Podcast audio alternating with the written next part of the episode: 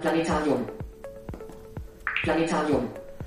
Ja, hier bekomme ich jetzt zunächst keine Rückmeldung, was ich machen muss, aber ich weiß, dass ich jetzt das iPhone in die Astrobrille legen kann und zwar mit der Kamera nach links zu mir hin, also auf dem Kopf.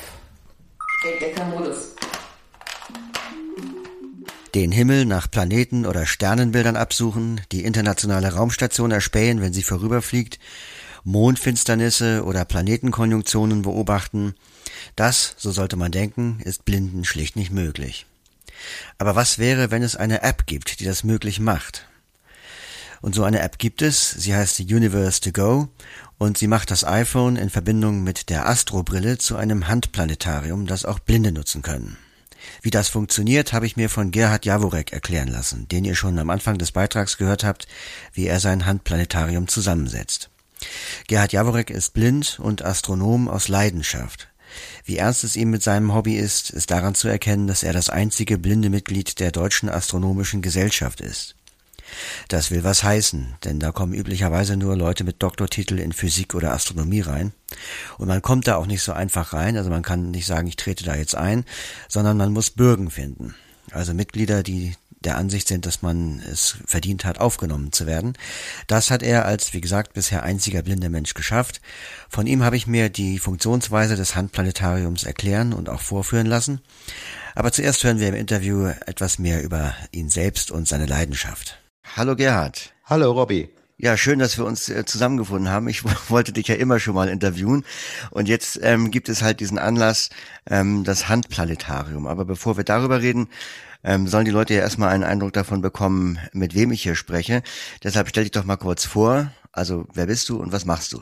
Ja, ich bin Gerhard Jaworek, bin 52 Jahre alt und ähm, ich arbeite am Studienzentrum für Sehgeschädigte am Karlsruhe Institut für Technologie, also an der Uni.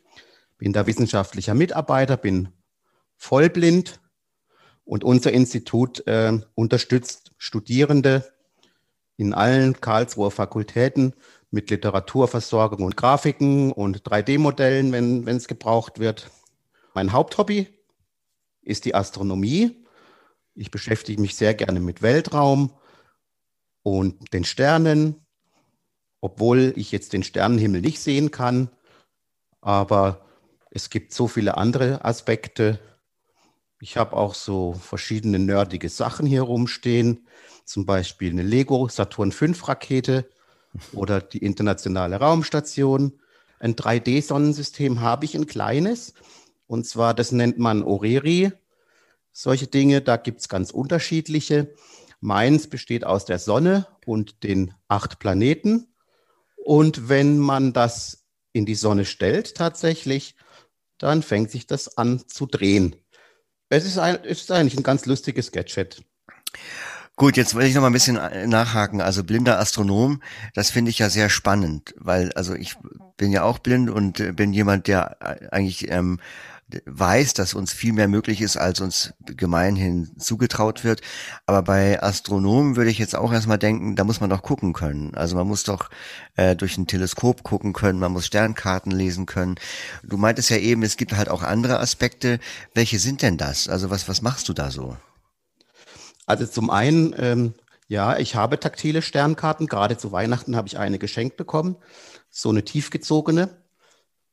Und ich habe auch, seit es 3D-Druck gibt, ich habe auch äh, 3D-Modelle von den Planeten einzeln. Die sind so fußballgroß. Und da kann man natürlich dann schon mal den Unterschied fühlen. Zum Beispiel Globus taktil kennen wahrscheinlich viele. Äh, da fühlt man die Kontinente und eventuell noch die Länder und die Gebirge, je nachdem, was der Globus eben darstellt. Und wenn man jetzt den Mars in die Hand nimmt, dann fühlt man eben, dass der zum Beispiel diese Struktur nicht hat. Und die anderen Planeten. Also ich habe nur die vier äh, inneren Planeten, weil das sind die Steinplaneten. Die Gasriesen sind schwierig darzustellen äh, im 3D-Modell, bringt auch nicht so viel weil das ist ja Gas und wabert die ganze Zeit. Also da könnte man dann auch einen Wasserball hinlegen.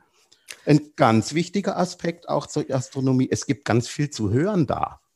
Im August wenn wir die Perseiden überqueren, äh, durchqueren. Das ist, äh, das äh, ist eine, eine quasi eine Dreckbahn, die der Komet, ich glaube Swift-Huttle heißt der, ähm, hinterlässt, wenn er bei der Sonne ist, weil dann tauen die ja ab. Und dann treffen diese Teilchen die Atmosphäre, die fangen an zu glühen. Das Ganze ionisiert sich und Erdmagnetfeld ist ja da. Also ionisierte oder leitende Teilchen und Magnetfeld gibt Radioprogramm. Und dann hört man das so als Knacken.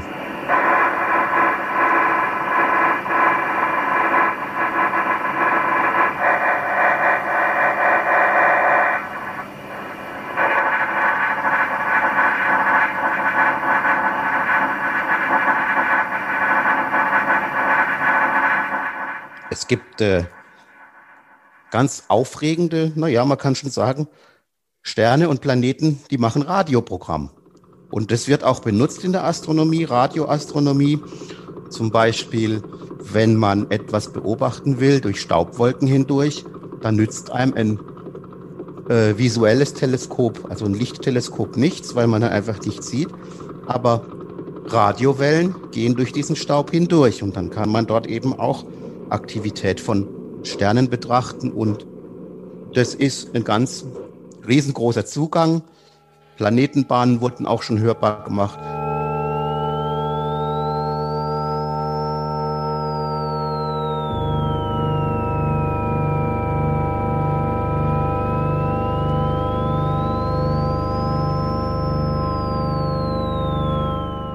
Die Idee ist ja schon sehr alt, zum Beispiel, dass die Planeten auch klingen, also auf ihren Bahnen. Das geht ja bis auf die alten Griechen zurück. Und somit hat man dann als Blinder von der Astronomie im Prinzip alles, was nicht visuell ist, auch die Physik oder wie funktioniert ein Stern und solche Dinge.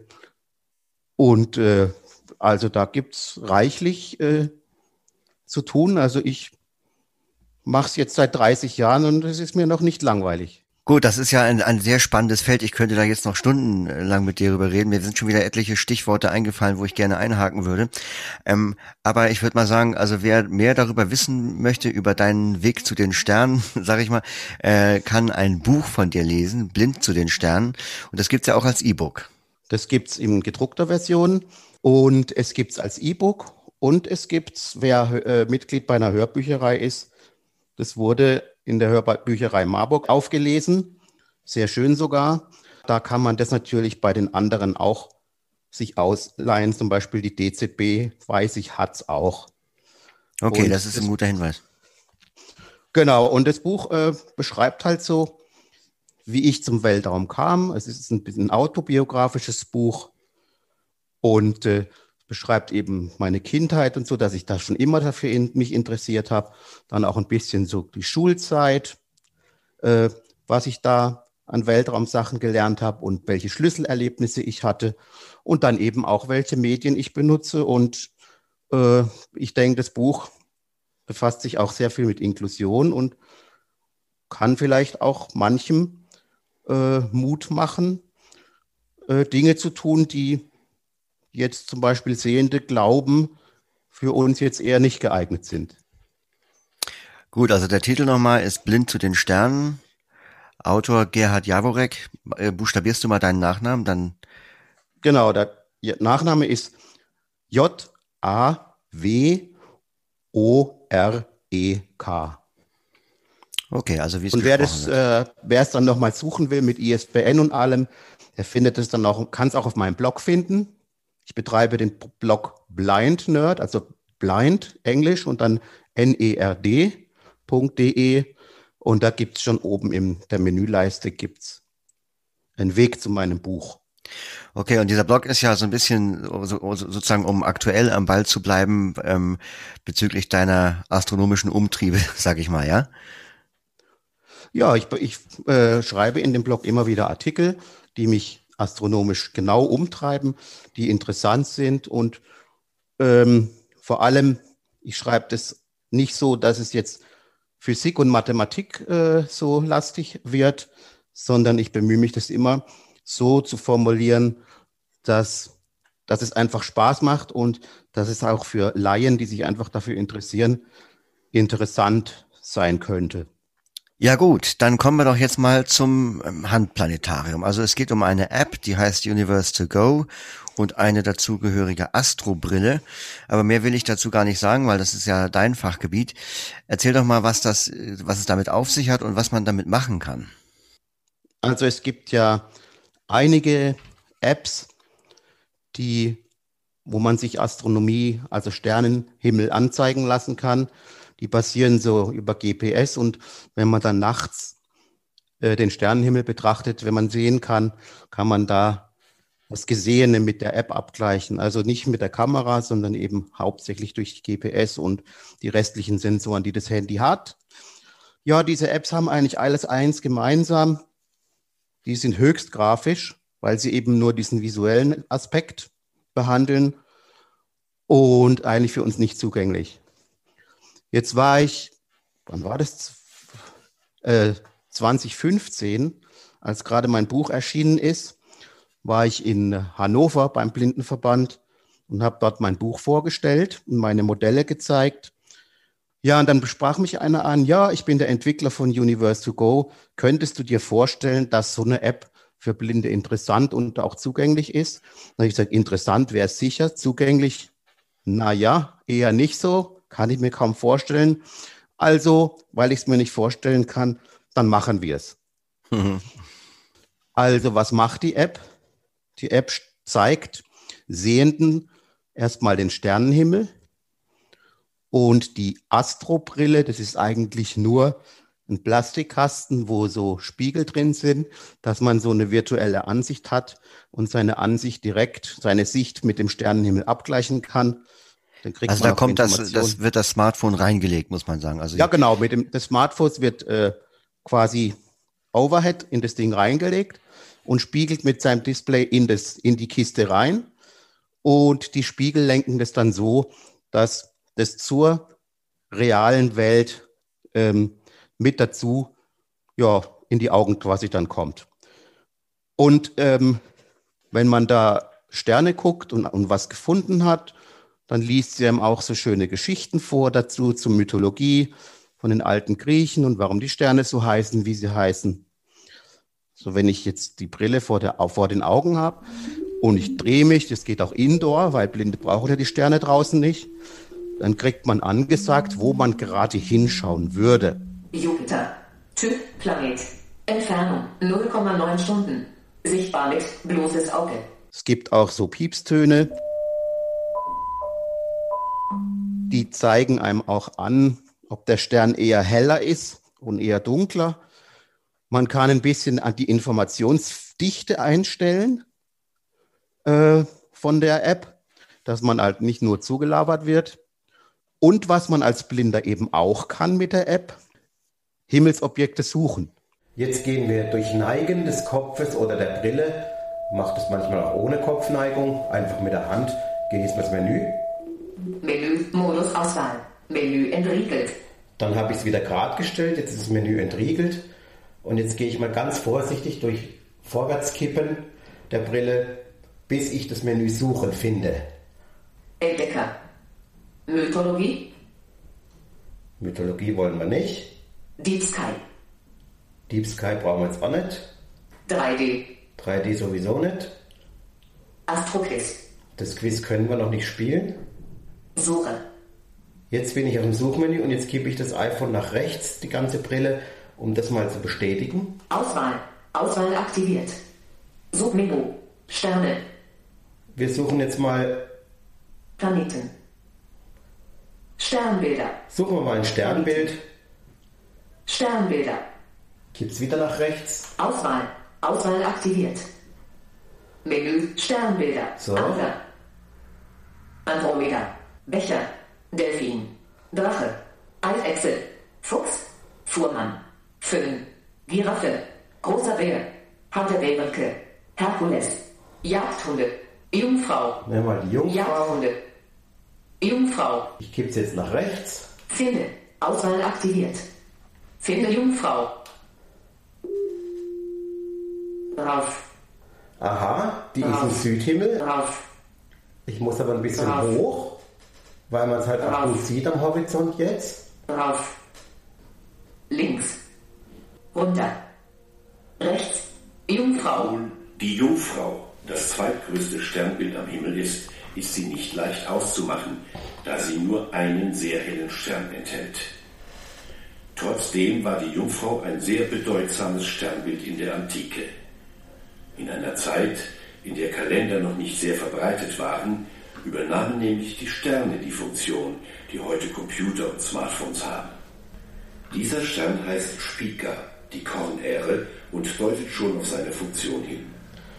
Immer dann, wenn der Stern Spica in der Morgendämmerung wieder sichtbar wurde, war es Zeit, den Mähdrescher, oder besser gesagt die Sense rauszuholen und das Korn einzufahren.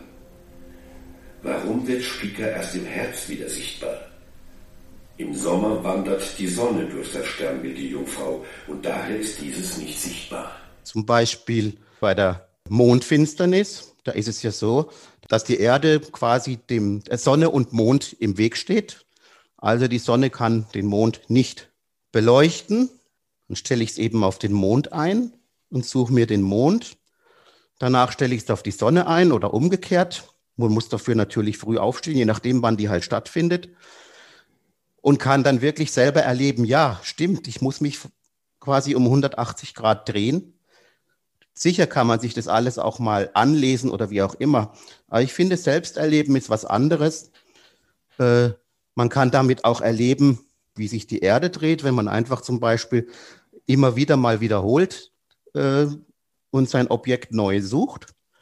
Und ich finde, das ist halt schon eine schöne Möglichkeit für sich äh, mal am Himmel was zu betrachten. Man kann sogar die, die internationale Raumstation finden. So bei der großen Konjunktion, da habe ich einfach die Planeten am Abend gesucht oder ja, kurz vor Sonnenuntergang, den Saturn und den Jupiter und konnte dann zunächst noch wirklich beide unterscheiden. Sie waren dann relativ dicht nebeneinander und dann muss man sich schon sehr vorsichtig bewegen. Und als dann die große Konjunktion war, ähm, da waren beide wirklich an der gleichen Stelle. Gut, dann suchen wir jetzt mal nach einem Planet. Auswahl. Auswahl aktiviert. Menü Planeten. Mal gucken. Jupiter. Wir kriegen den Jupiter gezeigt, Mars. Mars, Merkur. Merkur, Saturn. Saturn, Sonne. Sonne, Venus. Venus. Mehr gibt es gerade nicht zu sehen, weil die anderen sind unter dem Horizont oder gegenüber von der Sonne. Sonne. Saturn. Merkur. Dann nehmen wir doch mal den Saturn. kleinen Merkur. Merkur. Finde. Auswahl aktiviert. Finde Merkur. Drauf. Drauf. Scheint ziemlich hoch am Horizont zu stehen. Links. Jetzt links. Links. Objekt gefunden. Typ Planet. Entfernung 7,9 Minuten. Sichtbar mit bloßes Auge. Also das sind hier Lichtminuten. Noch was zu der Steuerung von dem Ding. Das ist in der Tat ein bisschen tricky und da muss man wirklich viel üben, weil für Sehende ist die Steuerung eine Kopfsteuerung. Das heißt zum Beispiel, ich öffne das Menü und äh, navigiere mich durch, durch äh, Kopfnicken oder Anheben, gehe in Menü rein, durch Kopf nach rechts kippen oder zurück, durch Kopf nach links kippen. Und das sind natürlich Sachen, die, die, die muss man üben. Okay, jetzt habe ich noch mal eine Frage. Also wir haben ja schon gesagt, diese Brille ist eigentlich ja nur ein, ein Plastikkasten, in den das Smartphone gesteckt wird und wo man dann reingucken kann. Die hat so Augenschlitze und auch so eine Aussparung für die Nase, dass man sich dann also sozusagen vor das Gesicht halten kann. Ähm, die braucht man doch aber als Blinder dann eigentlich gar nicht. Also die Frage, kann ich auch mit allein mit der App ähm, als blinder Mensch arbeiten oder ist das dann schwierig wegen der Ausrichtung des Smartphones? Es gibt zwei Möglichkeiten. Es gibt äh, einmal den Planetariumsmodus und das ist genau das, wenn man die Brille benutzen möchte. Es gibt aber auch noch einen Sternkartenmodus. Mit dem kann man auch viel machen als Blinder ohne Brille. Der ist nicht so mächtig. Dann, und da hält man das iPhone in der Tat so rum, dass man drauf schauen kann. Also auch quer, aber dass man eben aufs Display schauen kann. Wenn man den Planetariumsmodus rein einschaltet, dann hat man natürlich mehr und dann kriegt man auch die ganzen Geschichten erzählt und so. Dann kann man auch ohne Brille arbeiten, indem man das iPhone einfach mit dem Display nach unten und der Kamera links oben äh, zwischen beide Hände nimmt und ja, und dann eben auch äh, sich bewegt, vielleicht als Orientierung an die Brust hält. Und das geht auch ohne Brille, ja, in der Tat. Da muss man nicht, muss, muss man nicht unbedingt machen.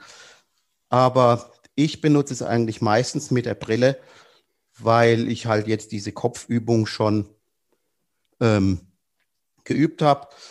Und es ist halt auch so, dass es halt sehr inklusiv ist. Also wenn ich zum Beispiel äh, auf einer Sternwarte bin und wir sind da nachts und Sehende beobachten irgendwas, dann habe ich halt auch mein Instrument. Ich ja. kann es zwar natürlich nicht, nicht sehen, aber von daher ist es auch inklusiv. Ne? Ja, es hat auch ein bisschen mehr Flair von Sterne gucken, als wenn man jetzt einfach nur mit dem iPhone vor der Brust balanciert, sag ich mal. Also, aber gut, die kosten natürlich auch, ähm, was hat sie jetzt gekostet? 50 Euro, das muss man sich überlegen. Ähm, man kann natürlich auch erstmal die App installieren und ähm, gucken, wie weit man damit kommt. Ähm, und diese Brille ist dann aber halt noch ein, ein Bonus, würde ich sagen. Ja, genau. Also für mich ist die Brille halt auch immer noch mal ähm, ja ein Gadget in meinen Vorträgen wo ich eben Sehenden das zeige. Vor allem, also Jugendliche zum Beispiel auch, wenn die finden ja alles irgendwie auch geil und auch äh, was mit, mit, den, was mit dem Handy machbar ist. Und da kann man die dann abholen in ihrer Medienwelt auch damit und das eben vorführen. Oder ich führe mal vor, wie man was sucht, dann verbinde ich es halt, damit man besser hört, das iPhone mit einem Bluetooth-Lautsprecher von daher ist es halt auch in dem Punkt etwas, wo, wo ich zeigen kann und ähm, die Begeisterung wecken kann. Ja, genau. Ja, das ist noch eine, eine gute Überleitung jetzt. Ähm, man kann dich ja auch buchen für äh, Vorträge. Was, was kann man denn von dir bekommen als äh, Vortragsinhalt? Also, da bin ich relativ offen.